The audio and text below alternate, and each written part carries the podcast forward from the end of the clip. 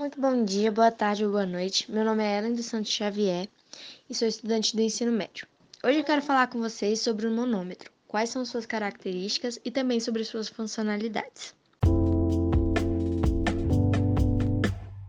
O primeiro ponto que devemos abordar é a explicação do que é um manômetro. Então, o manômetro é um instrumento para medida de pressão atmosférica de líquidos ou gases e ainda pode ser usado na determinação da velocidade de um fluido. O manômetro é um equipamento utilizado para medir a pressão atmosférica e a pressão de gases e líquidos. As aplicações desse equipamento são diversas, podendo ser utilizada para medir a pressão em máquinas industriais ou até mesmo a pressão arterial. Bom, como já sabemos o que é um manômetro, agora vamos para o segundo ponto. Para entendermos mais sobre os manômetros, devemos saber que existem três tipos de pressão que são pressão diferencial, no caso desta, tipo de medição de pressão é analisado dois pontos diferentes. O manômetro digital tem uma estrutura capaz de medir duas pressões ao mesmo tempo que substituírem em um espaço dividido por algum objeto em investigação. Temos a pressão manométrica, que na aplicação levamos em conta a pressão atmosférica sobre um produto. Através dessa força exercida, o dispositivo consegue realizar o seu registro, tendo como parâmetro de pressão o ambiente em medição.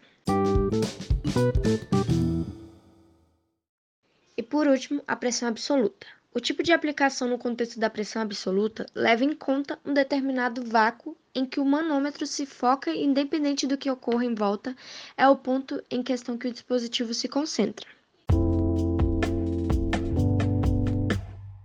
Agora que temos as definições dos tipos de pressão, entenda que isso é um ponto fundamental para quando for dimensionar ou selecionar qualquer tipo de instrumento de medição de pressão.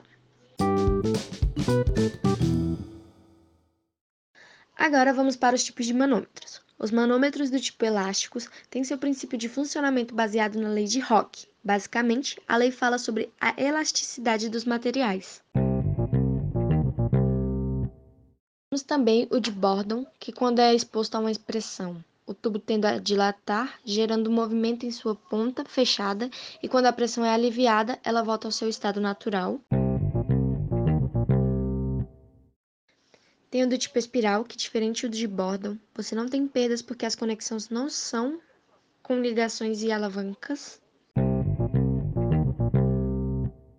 Tipo Foley, que é comparado ao instrumento musical sanfona, onde ele contrai e expande. O diafragma, que usa o movimento mecânico que é proporcional à pressão aplicada. E por último, o de líquidos e o de coluna vertical, onde a pressão é aplicada na área maior, onde se encontram mais líquidos.